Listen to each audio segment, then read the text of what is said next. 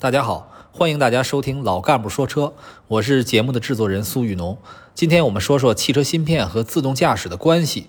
地平线研发的征程五芯片，算力为一百二十八 TOPS，这也是国内研发量产的首个百 TOPS 以上的自动驾驶芯片。这款芯片呢，首次在量产车型上使用，就是理想 L 八，也就是搭载于理想 L 八 Pro。有了这款芯片的助力，理想 AD Pro 高速 NOA 也开始正式的推送。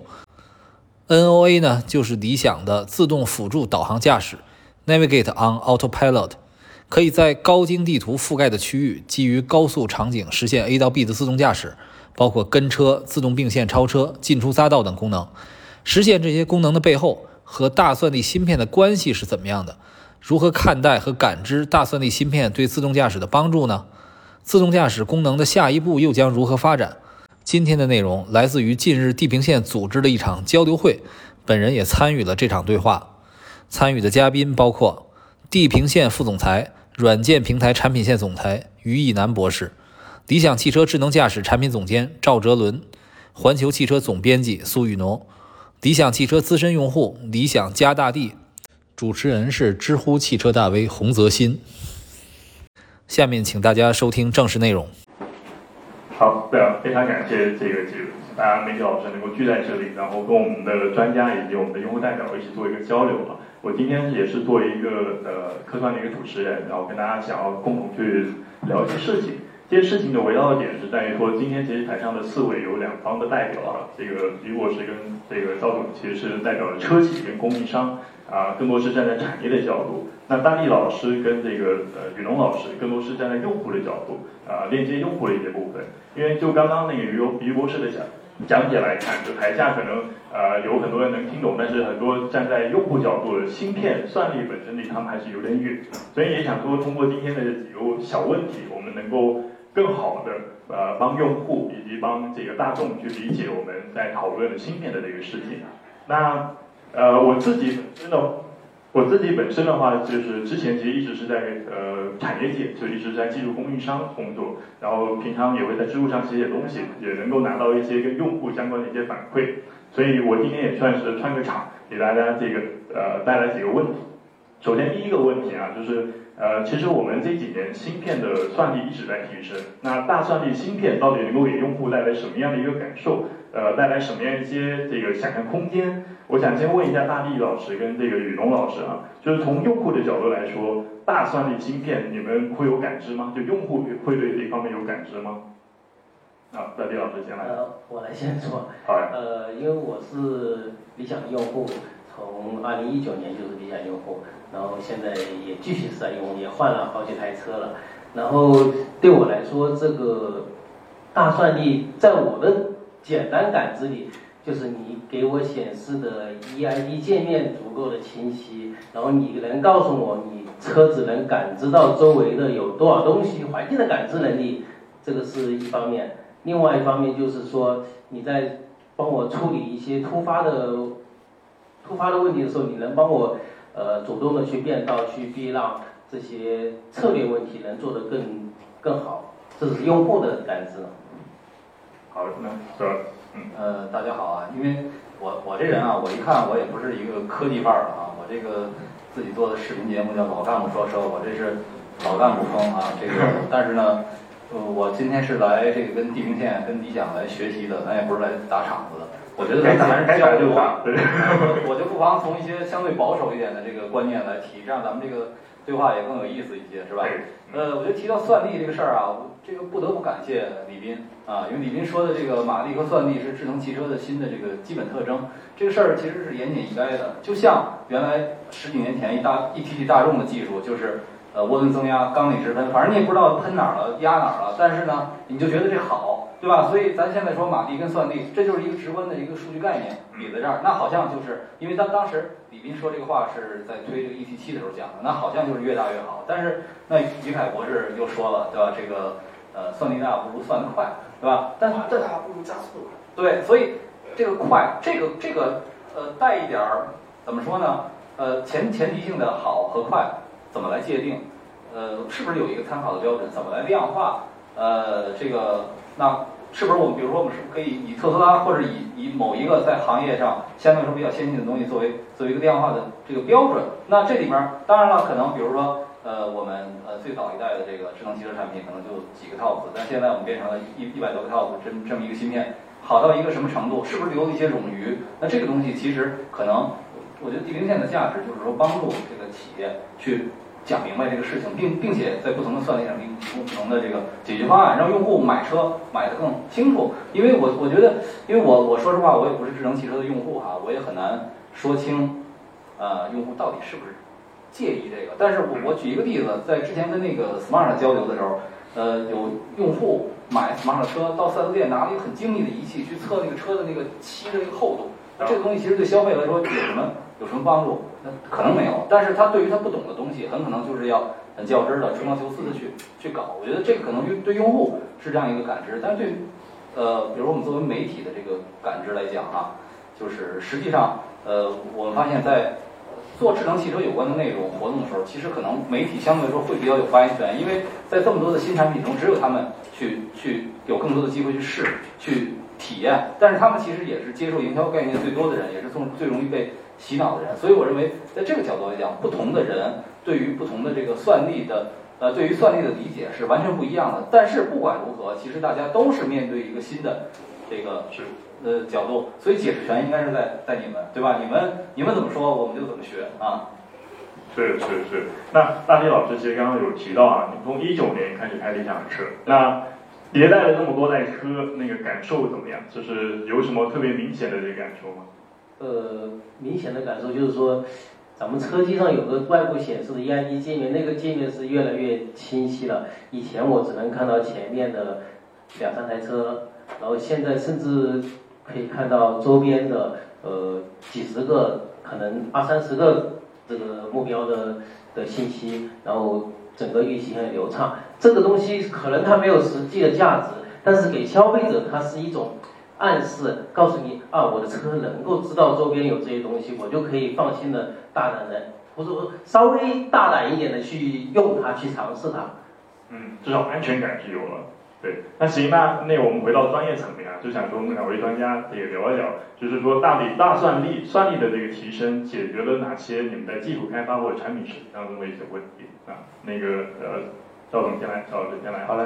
我觉得从我的角度可以从两个层面去回答这个问题。首先，第一个层面可能是偏产品选择层面的，就是因为大算力，如果我们单纯的看算力来讲的话，那肯定是越来越好。但是对于我们是一款面向用户的，然后要去量产的产品来讲的话，那它就除了算力以外，我们要考虑它的功耗，然后考虑它的成本，然后考虑它的整体的这个运行的效率这个是非常重要的。啊，那在这里面呢，可以取到我们相对最合适的，就像前面说的一样，就是呃，到底汽车也好，就汽车，比方传统的发动机也好，那是马力越大越好，对吧？还是就就是不是排量越大越好，对吧？还是说有些排量并不大，其实马力也很大，或者说更适合这车，对吧？宝马的车往往其实马力不是最大的，但是操控是最好的，啊，这是第一点。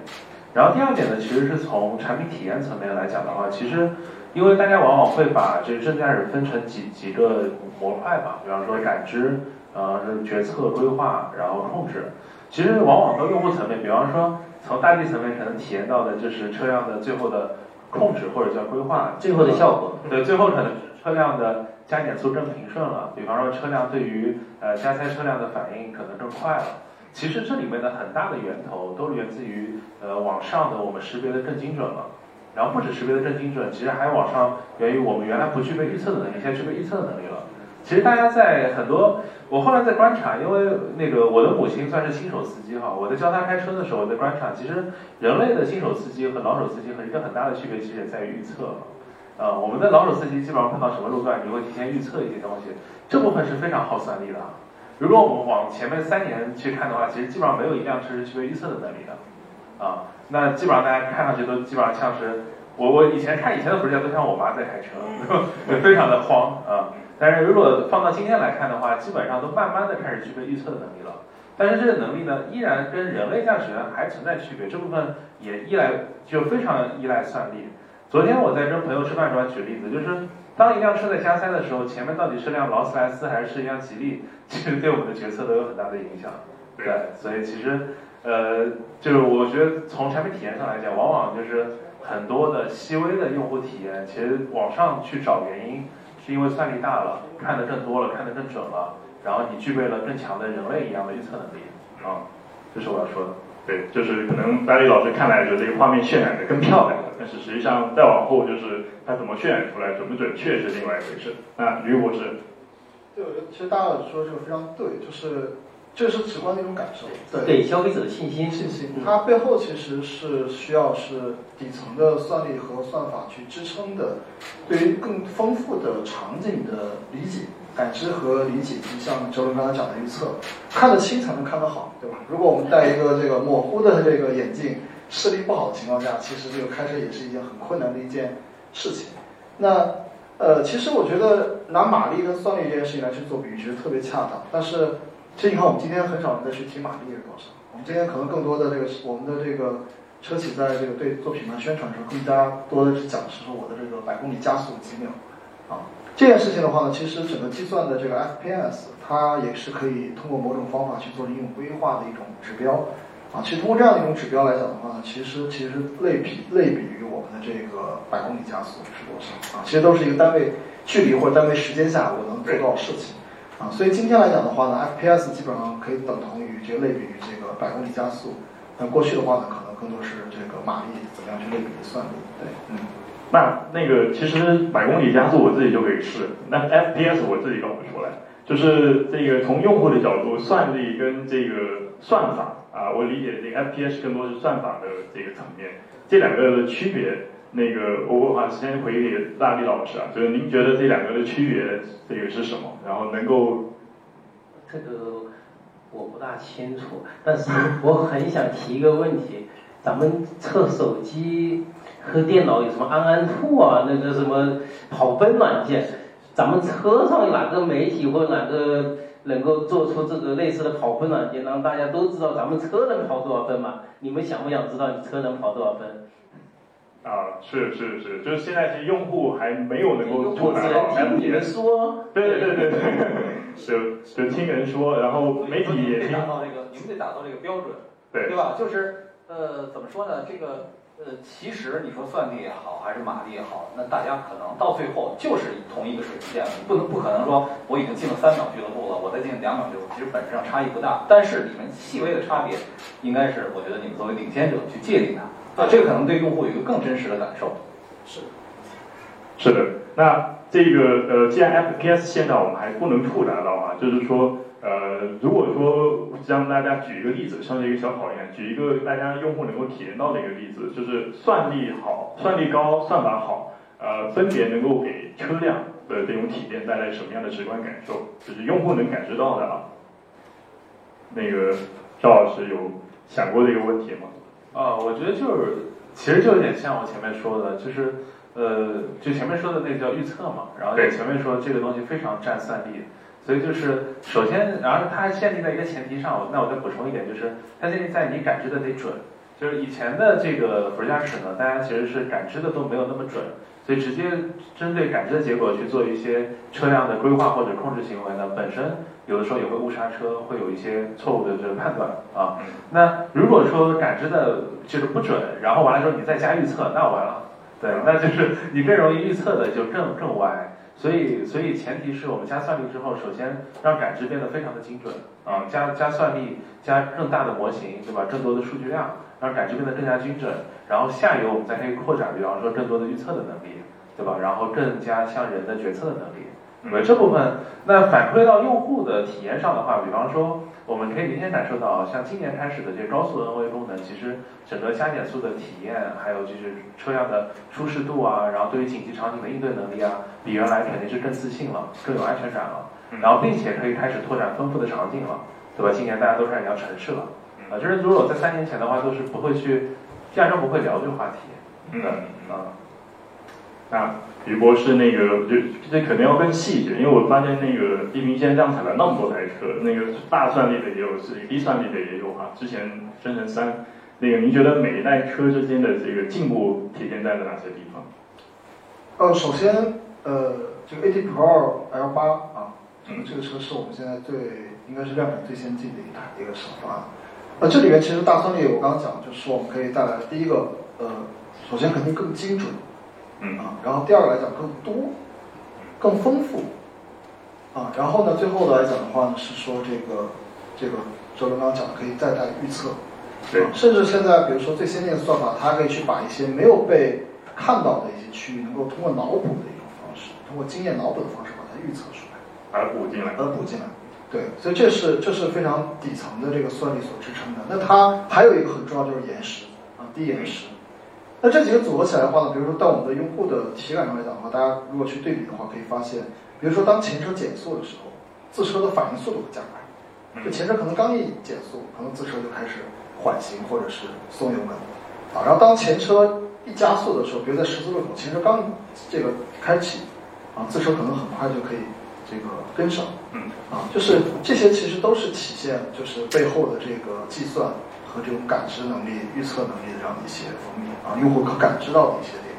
嗯，OK。那作为这个媒体老师，就比如说我特别想去观察的话，看那上面那个感知 HMI 那个屏幕有用吗？就是那上面显示的，就是您之前做的可能更低算力高更高的，这上面显示的东西有哪些我们最值得去看的？这这个那个对对对，这个 啊，您您来讲还是我来？明年我想问你这个问题因。为因为这几辆车我也都开过，从那个老的那个最早的那个理想到理想 ONE 到最新的，呃，我印象应该没有错的话，最早那个车应该是大概四个到六个物体，啊，然后三条两条或者三条车道线，然后到理想 ONE 的话，我们也是我们一起合作的，应该是可以做到十几个目标，包括车道线、停止线，呃，红绿灯啊都可以去识别，然后到现在是三百六十度的这种感知。三百六十度的物体、行人、车辆、锥筒、红绿灯啊、斑马线，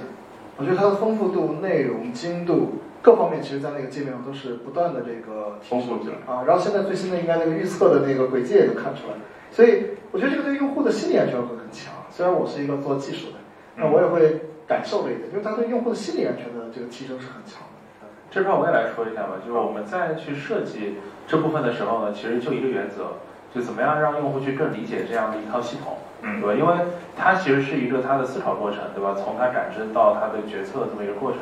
所以其实往后随着我们的过程态会越来越丰富，比方说带了预测了，然后带了轨迹规划了，这个所谓的 EID 的这个界面肯定会越来越丰富，然后用户也能在感受到很体感的会感受到这部分的变化和能力增强。我觉得这部分用户是可体感的，然后也会对功能使用是有帮助的。但是可能如果说呃放两台车去横向比较这部分，可能是有失公允的，因为大家的在这一块的设计逻辑其实如果有有可能有些区别。比方说，呃，我理想我会把预测的一些部分也会放入进来，但可能其他事情它不不不一定会放，所以这部分大家的标准会不一样啊。但是我觉得对于用户来讲，它是一个非常好的一个体验的，且会对这部分系统产生信心的一个过程啊。好的，好的，那就是在这上面看到有一些该检、该感知到的没有感知到的东西，算是就是呃算是 bug 吗？我觉得因为很多人其实很喜欢在上面找 bug 啊，这个车没感知到，那个车没感知到，呃，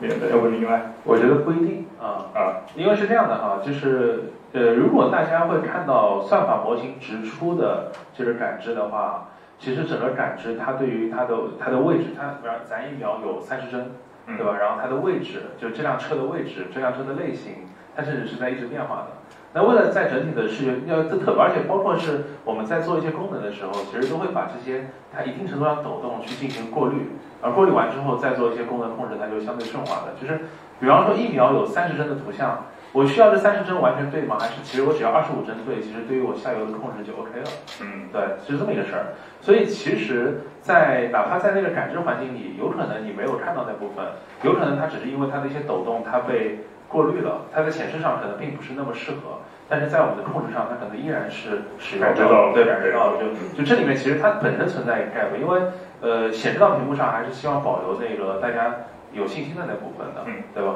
嗯、好的，好的，对。那这个再往下，因为我最近也体验了不少 NOA 啊，我发现不同 NOA 采取的特别不一样。就是这个我的总结就是有些很激进，然后有些很保守。然后想通问一下这个苏老师跟这个大力老师，就是你们自己开车或者用这些智驾系统，更倾向于觉得保守一点的好，还是激进一点的好？有对。其实我觉得这个跟个人的驾驶习惯呢是有紧密的关系的。对，就从您 personal 像我我自己开车，我也开的也不是智能汽车，但我而且我都用的是那个经济模式，就贴着最最外侧车道一直慢慢悠悠的，就是一边开一边想事儿的那种风格。但是呢，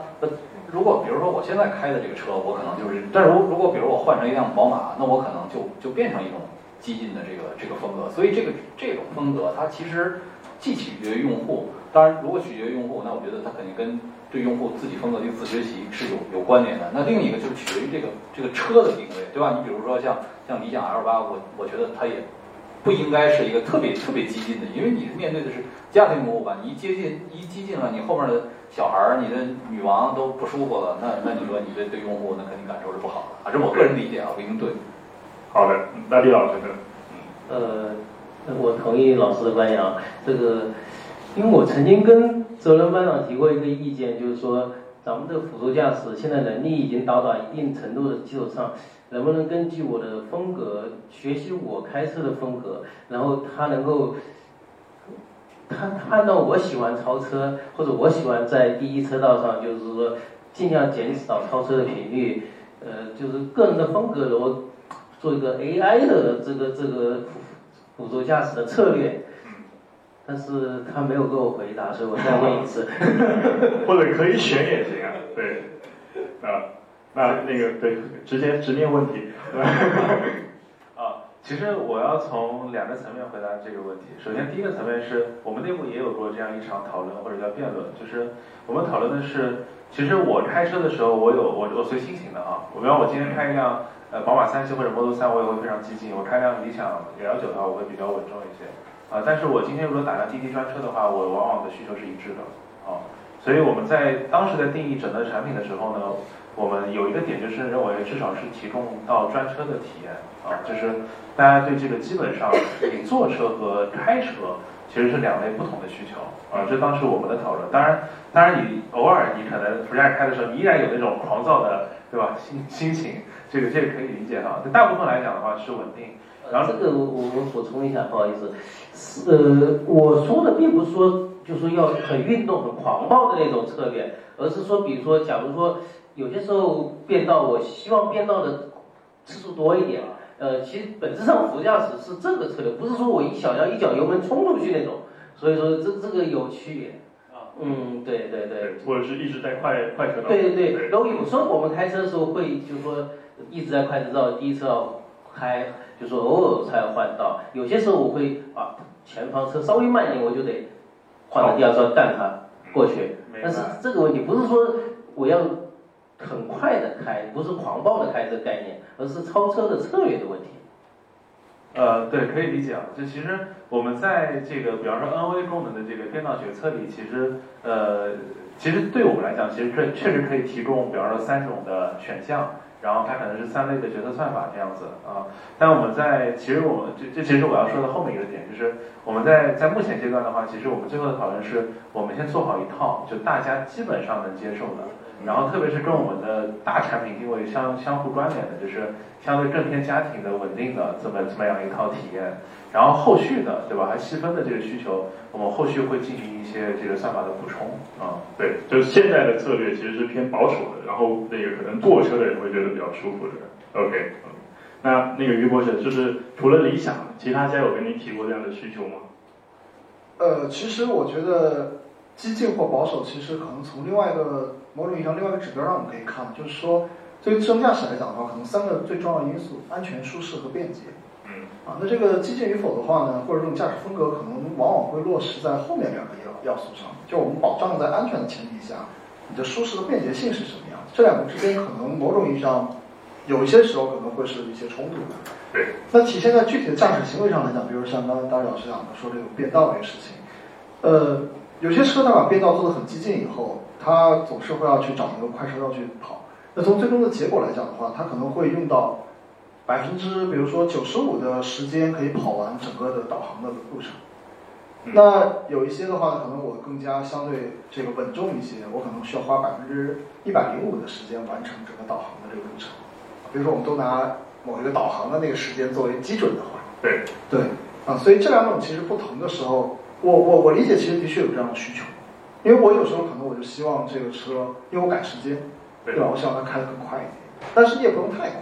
对吧？比如我设计目标做到百分之六十的这个行驶时间，那可能 就是一直在超车超车，那很危险，嗯，对吧？啊，所以在安全守住安全底线的情况下，呃，有一定的这种通行效率的提升，或者有一定的这种就是说慢慢悠悠的往前去走，我觉得其实都是非常合理的这种产品设计。啊，的确，不同的这个车车企面对不同的客户的时候，会有这方面的诉求。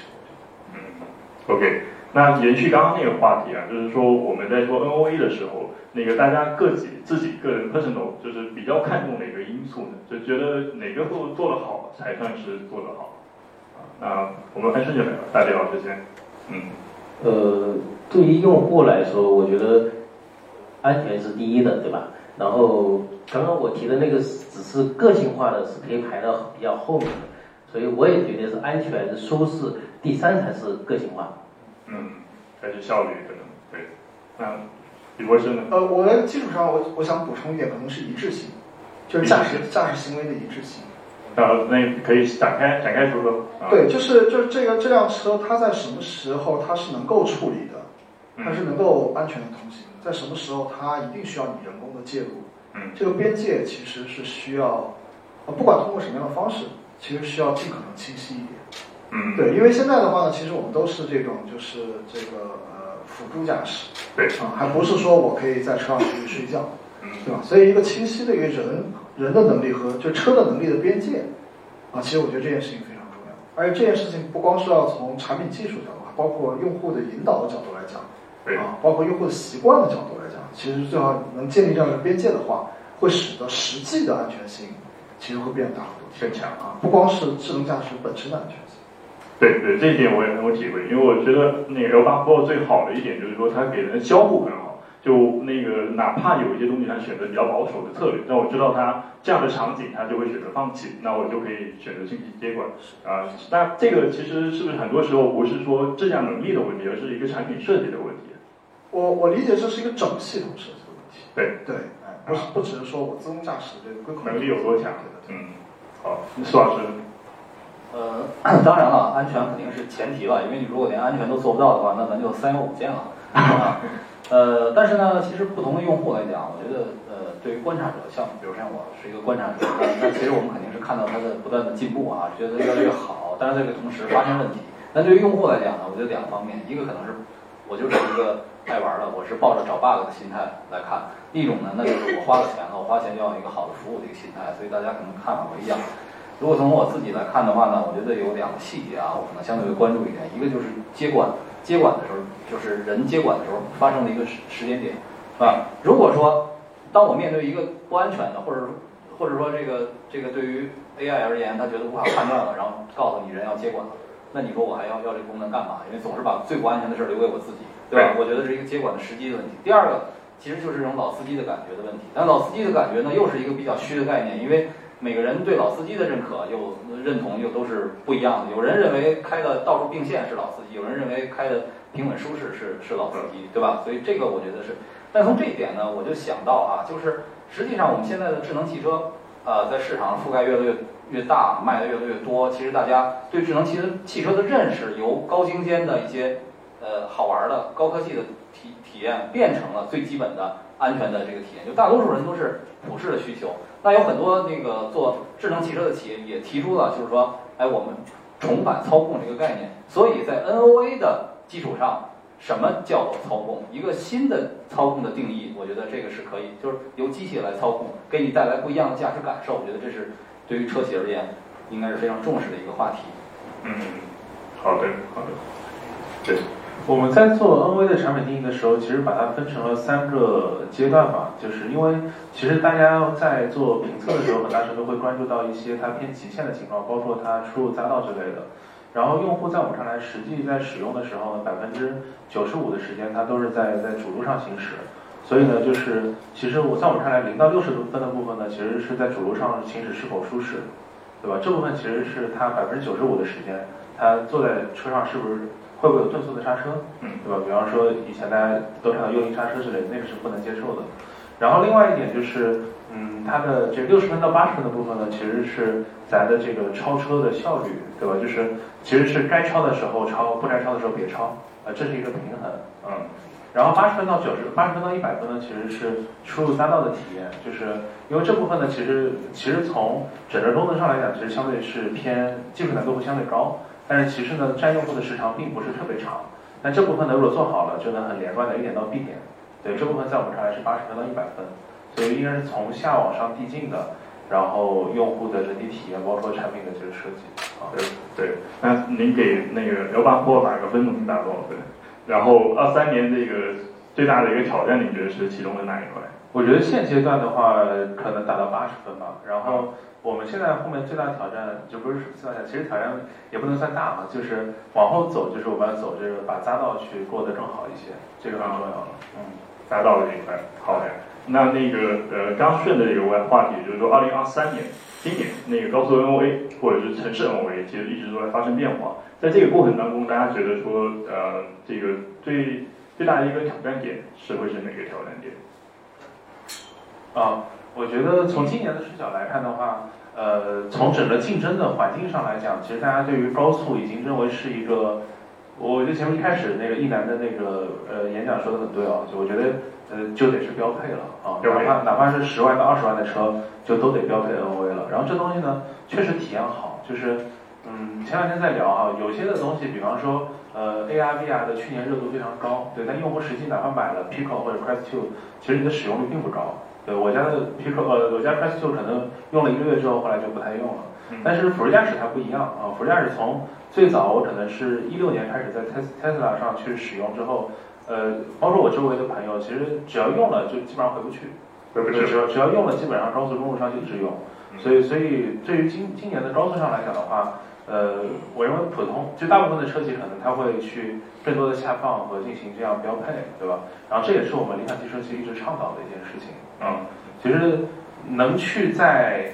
呃这个二零二一年这样一个复杂的环境中，我们去去倡导标配，然后最后到今天大家会看到标配就是一个正确的事情。我觉得这点上，我觉得还是挺为我们这个骄傲的啊。嗯然后，所以今年一是这个点，第二点是在高速上呢，其实大家更多的要求是接管率的降低啊，就是更多的场景的客服和非预期接管的降低啊，然后尽可能的，比方说呃，能达到上海到北京这种千公里级别的非常低的接管率啊，这个会带来一个非常质变的体验啊。嗯所以这是今年的高速上的，然后第二，然后后面是 City 上的。City 上的城市上的话，今年其实更多的是大家在解决有无的问题，但是有无的问题上呢，大家的技术路线会稍微有些不一样啊。就是目前还是有一些路线大家会去采用这个高精地图啊。对我我并不觉得这个是对和错的区别，但是在我们看来的话，我们会在这个，因为我们之前也发布过了，就我们会在今年我们在做的城市 NOA 上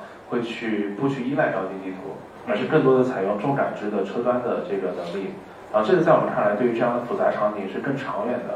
呃，比方说吧，就是前面也也把前面把高速上分成了零到六十、六十到八十和这个八十到一百。呃，我们认为如果持续依赖高精的，可能在城市上就做到六十就打定了啊。但是如果说能做到更好的展示算法，把数据闭环真正去运用起来，是有机会往一百的方向去做的啊。这是我们对于城市的认为。那那今年呢，更多的解决有无哈，然而选择。对于选择重感知的企业来说，会是更难的，因为其实呃，如果用重地图的话，会更相对更容易的去达到一个合格的体验。嗯啊，对，呃，敬请期待啊。好好，于博士，那个呃，就从去年开始，这个轻地图、重感知这趋势一直在说嘛，您是不是认可这个趋势？然后再有一点就是，现在业内有哪些家，就是或者说有没有哪些家真正做到了这个去高精地图呀？呃，我觉得去高精地图现在好像还没有看到，啊，就 L A 这个级别上，呃，完全去掉啊。可能 Tesla 呢，这个我不知道算不算，它用那个 SD Pro 那种方式，呃，但是大家的确都在尝试啊，啊。然后我也的确试过有的合作伙伴的车，他们已经在呃切实的执行这件事情。嗯那它重感知轻地图，它带来最大的好处和优势，其实就是在于地图不准确的地方。而且在高速上地图不准确的地方，随着这几年，其实大家可以看到，就中国的这个道路基建，其实进入到第二个周期，就是大家开始大部分开始修路了啊，啊，因为过去几十年修的路，大家开始现在进入到新的一个周期里面，所以大家可以发现高速上修路的地方比比皆是。嗯，新经济建。对，所以有时候会很惊奇的发现，在高速上跑个 ICC，可能比跑 NV 还好。嗯，因为他跑 ICC 的时候，其实不依赖高精地图，它就根据实际的感知结果往上跑就好。对。啊，然后呢，到了匝道口的地方，比如提前了一公里或者五百米的时候，需要看一下地图。所以我觉得这个呃不是去不去的问题，而是说在什么样的情况下，对于做整个规控系统来说，它应该更加重视哪方面的信息。嗯。啊，呃，重感知肯定是没错的。对啊，规控的话呢，也更多的应该去用感知能力毕竟实时的这个结果。而地图的话，更加像是一种 memory。嗯。那只要是 memory 的话呢，就有可能会犯比较大的错误。啊，所以这个是我觉得我们对呃，就是所谓重感知和轻地图这件事情的一个理解。啊，就是感知团队需要做得更好。啊，地图团队的话也需要加油。但是最大的工作量其实在做规控的人。对啊，是。对，然后。呃，我我补充一下泽伦刚才的点，我觉得在城市里面还有一个问题非常重大的一个问题需要去解决。这方面的话呢，就是所谓的 common sense 啊，比如说我们在这个十字路口的时候，你右边有一辆大巴车，然后你你你在等红绿灯，嗯，啊，那等绿灯亮的时候，你的行为会是什么？啊，一般来说你不会一脚油门就出去，啊，你可能会先等那个大巴先走，啊，因为右边有巨大的盲区，你是看不见的。人是会有很强的，除了预测以外，还会有很强的预判，对未知区域的可能出现的危险和场和行为的一些预判。那这些东西的话呢，其实是 common sense。那结合上最近这个非常火到这个天的这个这个 ChatGPT，啊，它其实已经把 language 里面的 common sense 其实已经学到了，啊，通过大超大规模的这种量量级的网络，呃，来去学到。所以我相信在汽车这个领域里面，以后。呃，很有可能，非常有可能，而且我相信也可能是必然的趋势，就是要通过类似于像这样的 large scale 的 model，就把 common sense 要学进去，告诉我的车辆，在当前这种场景下，这边有可能会出现什么样的行为，啊，它是一种，它是一种脑补的一种预测的一种延伸，不是说你看到这个物体它在走，我要预测它的轨迹，而是我没有看到的地方，盲区的地方，我要给出来，所以这样的一种。如果我们有这样一种预判的话，那显然今天的这个算力啊仍然不够啊，可能需要再扩大一个数量级，甚至两个数量级啊，甚至更大啊。所以我觉得，不管是做算法也好，做整车也好，像还像我们这样企业，都是这个任重道远啊。嗯，对。但这有又有一个到用户层面的一个问题了哈，就是大巴车那边挡是看不见了，那你。您也应该也不会把预测结果放到那个 HMI 上让用户看到，就是这个的算力可能一直在提升，然后我们里头加的预测啊，呃，这个大模型一些应用也越来越多，那用户是貌似感知不到，对吗？呃，我觉得肯定是可以通过某种 HMI 的方式，这个能够感知到。对，还有可能用户感知到的是场景，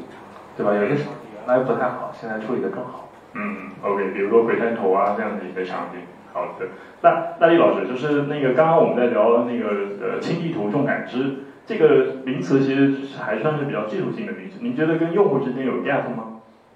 呃，其实本质来说，对用户来说，我并不在乎这些，但是在我使用过程中，我又很关注这些。为什么？现在的咱们高速的 OA 是在很多地方高精地图会挖空，对吧？然后在这些挖空的场景下感。感受就特别不好。其实我很希望他只要把那些挖空的地方用感知让我顺顺当当过去，我就这我就 OK 了。我并不关心你的车企到底是在这条路上是依赖高精地图走还是怎么样，我只需要我没有什么不要对我造成障碍就好。你哪怕哪怕是在些这些道路上你不用变道，对吧？你或者你会用你的感知去进入一些匝道，速度稍微慢点也没关系。呃，就是说不要让用户有。烦恼，对，我觉得这是我们讲所谓重感知轻地图的本质，就是在任何场景下都有更加一致性和连续性的。嗯，对对，就是说，在高精图断掉的时候，感知能够补上；在高精图有的时候，你可以两者同共同协作。嗯，OK，对，就所以这个用户的需求其实会更直接一些。宇龙老师觉得呢，就是您一直在这行业，从媒体的角度，其实一直也在关注这方面的趋势。但是从用户的角度，您觉得他们这个对这一块有概念吗？其实现在这个智能驾驶的这个竞争啊，我觉得显然是这个从这个至少是高速场景这个 NOA 它进入了一个新的阶段啊。前一个阶段呢，其实大家就是把比如说这种自动跟车、还有自动泊车这个这种体验，就是它其实有一个深刻的认知了，认为这个东西它能够在驾驶过程中帮助到你。那现在呢，我觉得其实就是先把高速场景的这个 NOA 解决好啊，这个尽可能的不留死角，让他觉得这个东西不是一个一个一个一个噱头啊，而是一个真正的能够让自己这个驾驶有实用感受的这样的一个功能，他才会买单，或者说他在买单的同时，它成为呃你的这个自主自主产品的这种智能汽车的一个呃重要的价值点。呃，说这个自主的产品，或者说中国的产品，它和合资产品的一个一个竞争的关键，有可能就从这方面体现出来，从而拉大这个差距，或者扩大我们自主产品的一个一个市场份额。这是我从行业的这个这个角度来看的啊。从从用户角度，其实我也觉得说这个对城市，嗯，我我现在我个人我期望也不是，我我觉得也不是太高，至少在二零二三年，我觉得期望不是太高。我觉得还是这个解决一部分问题，那就代表了我们有一个非常重大的一个进步。嗯。OK，就这个呃，从刚刚那个于博士的讲述当中，其实有提到一个点啊，就是说大模型的应用。那这个大模型的一个应用，其实对于很多用户来说，其实也是陌生的。那可能 ChatGPT 可能是更加直接的感受到的。但是大模型在这个自动驾驶会带来什么样的一个变化？然后会不会有一天到质变的一个过程？呃，这个你怎么看？呃，简单的回答，我觉得我相信是会的。啊啊啊，会的。然后对对，从这个的立平线本身在做芯片这个事情的话，有在做为这方面做什么准备吗？呃，现在呃严肃的规划还没有啊。对，但是我觉得这件事情已经非常非常足够高的引起我们的重视，而且而且这个可以其实跟我们从一五年开始，当时在创业初期的时候，其实我们对未来的预判其实是一致的。啊，就是感知其实是一个很重的一个一个计算需求，但是可能对感知更重的计算需求是认知。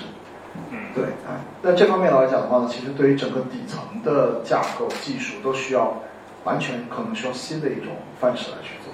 嗯，所以一定是会带来巨大的冲击。OK，因为像真图五流的 GPU 其实很多，然后是不是也是觉得有可能能够想要的一个趋势的一个特点？呃，我觉得。还不够啊，远远不够，远远不够啊！我觉得进步的空间还是巨大的。对啊，虽然今年已经是很大的算力，但是还有更大的空间，我觉得。嗯嗯嗯，OK。那这个呃，赵老师呢，就是说呃，理想现在在关注大模型这一块是关注到哪个层面？然后会不会有所谓从一点零到二点零之间的一个跃迁？会有，就非常明确的说会有，而且这个是今年公司层面呃可能讲是最重要的一件事情。对，所以今年，呃，研发团队都在做新的架构，然后包括我们的神圣 V 就会往这方向去做，啊，就是，对，基本上就是这样。啊，对，更多不宜透露。那您刚刚也提到一个点，就是 NOA 这个东西该不该成为标配啊？就是这个我也想听一下几位老师的这个想法，就是 NOA 该不该标配？嗯，然后如果说不标配的话，你愿意为它支付多少钱？我先说吧。那个很简单，我选择理想的原因就是因为它标配，所以我的回答很明显，高速 NVA 应该标配。但是如果更高阶的城市 NVA，我愿意给它付出，呃，我用个比例吧，可能车价的百分之三到百分之五。嗯，对对对对，如果城这是指可用的城市 NVA，而不是画饼的城市 NVA。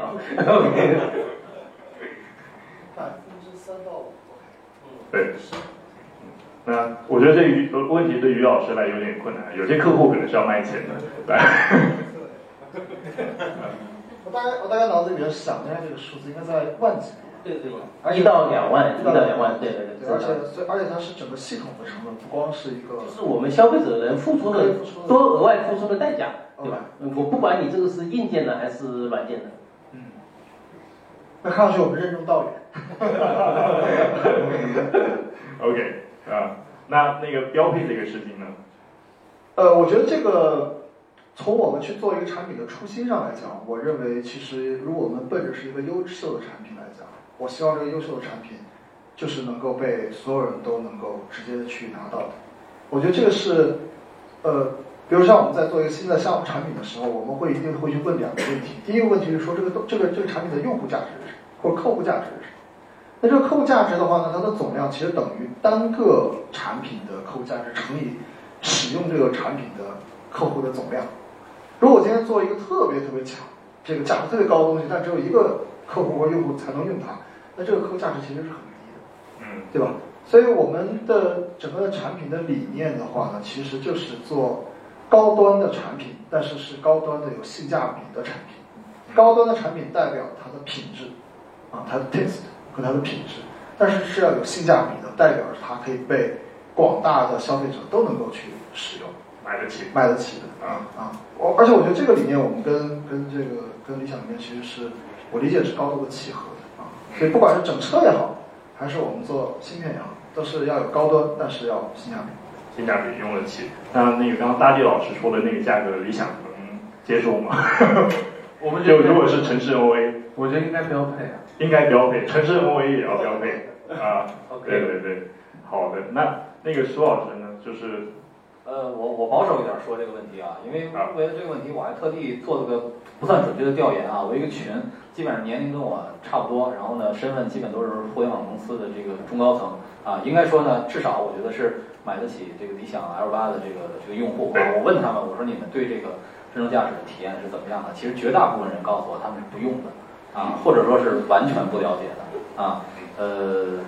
呃。或者啊，就是大家的这个感受一般是，就是说，呃，第一啊，平时上下班堵车啊，用不上；第二个，甚至有的连怎么打开这个相关的这种跟车的功能都不会啊。所以呢，从这个这个情况来看呢，我觉得有可能我们的用户会分成两两部分，一部分就是特别会，一部分是特别的不会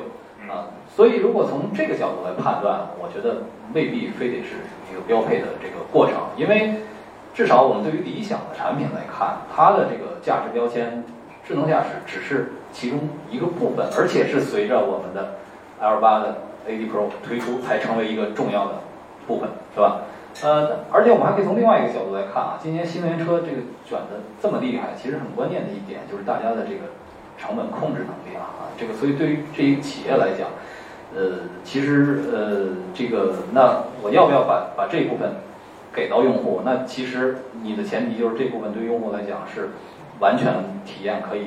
挑不出问题的，然后真是给他在整体的认知层面上能有一个升级的，我觉得才可以考虑是否标配的一个问题。嗯，OK。那那个您刚刚说那个问题，我觉得确实是现在很多人对智能驾驶是没有在用的，然后也没有直观的认知的。那他没有用，他也不觉得这车不好。啊，OK OK，对对，这个话说的太远了。那那个呃，最后一个问题，我想留给那个呃现场的老师哈，因为后面我们会有啊，您有补充是吧？对，您说。对标配这事儿，我得补充一下，因为我我我得补充一下，就是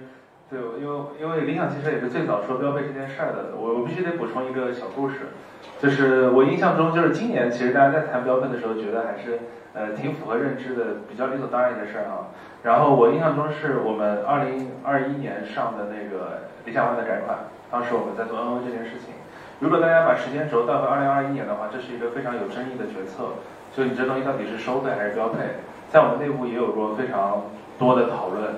无论是市场的同学还是是呃资本市场同学都认为必须得收费。在那种环境里，当时如果你是一个软件收费的，啊，你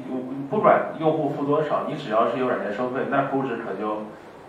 就觉得你有升值空间。那那资本市场当时可是非常看重这件事情的啊，但是呃，所以当时内部其实是有讨论，如果而且大家如果把时间轴拉回那个时间的话，基本上各家的这个收费基本上都在两万以上，打底的话用户得付两万以上啊，然后就像这样 NOA 功能就用的人就就非常少，当然非常少，就选装的人就非常少。啊，然后在当时，呃，我印象很深刻，就想着这个决策也非常的坚决，就是这个造车到底是为用户造还是为投资人造啊？对，最后我们当时选择了标配，但背后其实还有个逻辑，这逻辑就是，呃，大家如果回过头去看，这个 Tesla 当时国内的最早的这个 Model 3用户，如果是买了六万四的 FSD 选装包的话，到今天的这个二手车市场的话，一万都不止。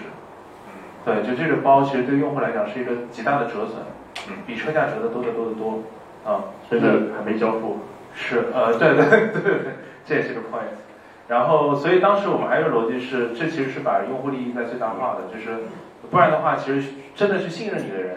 就尝鲜的人，去信任你这个功能的人，他其实无论是付两万还是三万，对他来讲亏损是非常大的啊。所以这个标配的还有一条逻辑是，用户确实能享受到最大的利益啊。嗯，那当时那个支持标配的人，呃支持不标配的那帮人考虑资本，然后你们做了这个决策以后，那个呃投资人有什么反馈吗？资本市场有什么反馈吗？股价跌了吗？那资本市场觉得，对吧？你就不具备，就当时是，如果大家回想那个阶段哈，当时就是你具备软件收费，你就是个高级的这个科技公司，就似乎有这样子的一个感觉和定义。对，但是这样真正的定义要穿越时间的，就是一年后、两年后是不是还能去定义，还能去说这句话，对吧？那你如果到今年来看，明显这东西就应该标配。嗯啊，对，可能有短期的影响，但是不是长期的。好，那个我们其实后面还会有一个面向两位专家的媒体 Q Q A 的一个环节，但是呃现场有一些用户的代表，所以想看一下台下有没有问题想给这两位这个老师的，尤其是扎利老师，就是呃理想的很资深的用户，对。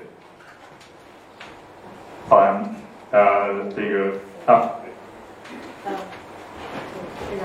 我我问一下问一下大地老师，因为我是理想的潜在用户，在 Pro 跟 Max 之间徘徊。嗯其实刚刚说了，就愿意为城市 NOA，然后付出大概也就算一下，就是一万到一万五的这个对，这个价钱，但实际上，呃，差价是差了五万的，现在差四万。现在差对 差四万，那为什么你买的应该是 Max 吧？呃，我买的是 Max，因为我我有个原因，因为我当时是 L 九十买的是 Max，因为 L 九它只有 Max，所以如果我选择的话，如果是 L 八或者 L 现在的 L 七的话，我我会选择 Pro，就是我会建议您选择 Pro，因为如果你选 Max 的话，你现在花四万块钱，你前提是你你心里要对这四万块钱有足够的预期，就是说如果你有足够的预期的话，你就不会问这个问题。所以我我很多车友问我这个问题，我说既然你问我这个问题，我就推荐你买 Pro，因为你你要买 Max 的话，你就不会问我这个问题了。呃，对对对。这这这这个对于价格的敏感度看在哪哪里不？是价格敏感度，而是对这个功能的认知程度。认知度对对对对对对。OK，或许您到时候也会全买。